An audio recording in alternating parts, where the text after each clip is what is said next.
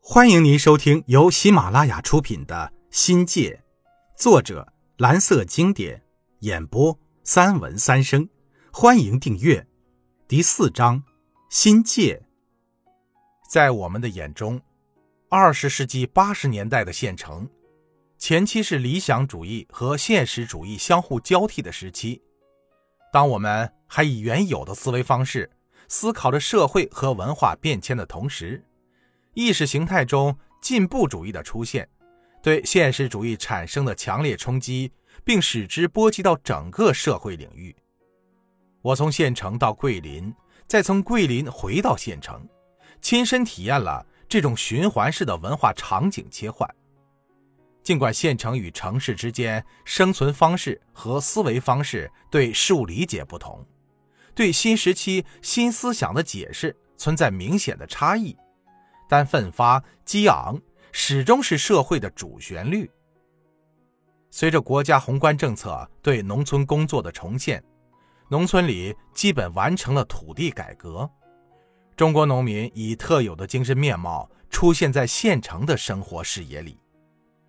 都市文明，即便在最偏远的灌阳，对人的精神熏染和同化也越来越明显。我们生活的县城，既与农村具有亲缘性，又与城市的经济和文化互通共有，在意识形态上起着承上启下、上联下达的作用。这样一种既不属于乡村，又不属于城市范畴的文化形态。呈现在人们的面前。一方面，我们不得不面对古老的传统的农村文化，回归到现实，回归到日常的生活中；另一方面呢，又在社会的变迁中寻求顺势而发的新文化元素。我们作为新时期的第一代大学生，变成了小县城里新文化的传播者。新文化。历来是时代变革的晴温表。我最先参加的是县团委发起的文化沙龙，只在县招待所里的暗角里占有那么一小隅，几个热爱文学的人聚在一起，有了人，又有了地盘称之为沙龙也不为过。理想中的沙龙应该是文学讲座、报告会或者读书会之类的。但我们没有那么高大上的人物，活动呢只局限于读书之类的心灵鸡汤，我也不是主角。当我谈起理想的什么什么什么的时候，有相当一部分人没有看过作品，因为很容易就能看出他们不屑一顾却又无能为力的拘谨。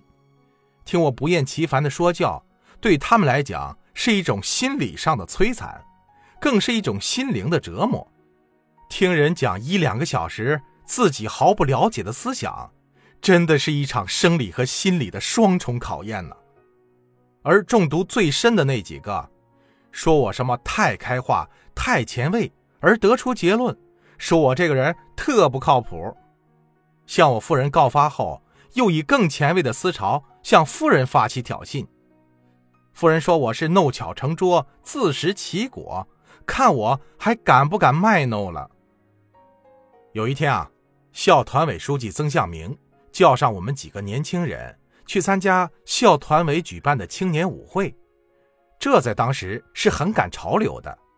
只可惜啊，除了学生教的兔子舞和简单的慢三步外，我对交际舞几乎是一窍不通。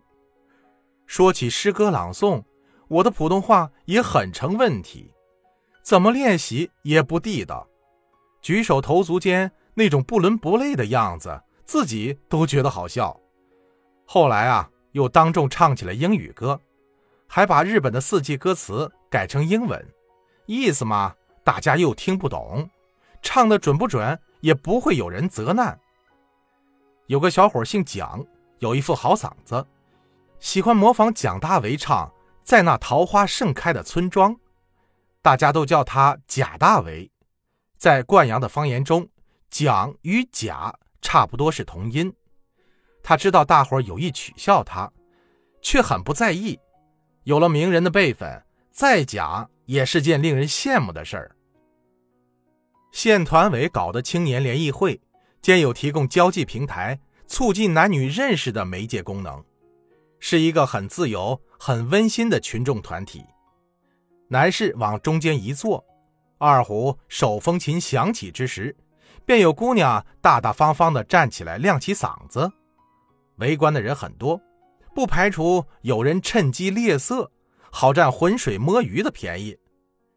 大家都知道我是有女朋友的人，职业限制和家庭传统道德，都使我在任何场合、任何时候，始终摆出中规中矩、矜持高傲的姿态。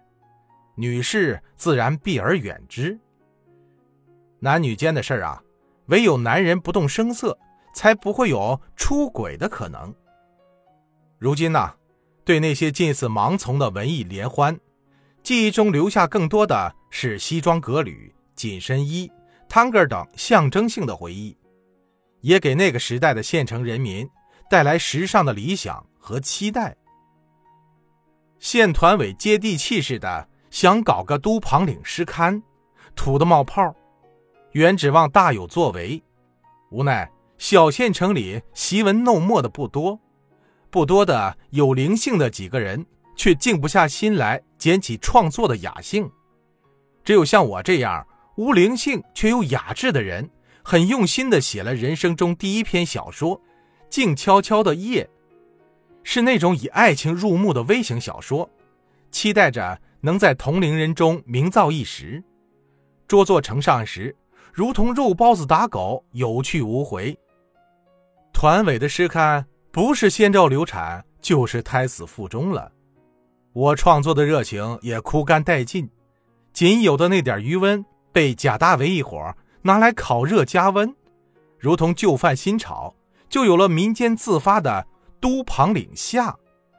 这是团委诗刊《都庞岭》的盗版，实属二手风度，有调侃自嘲的成分，但十分霸气，一切做得洒脱。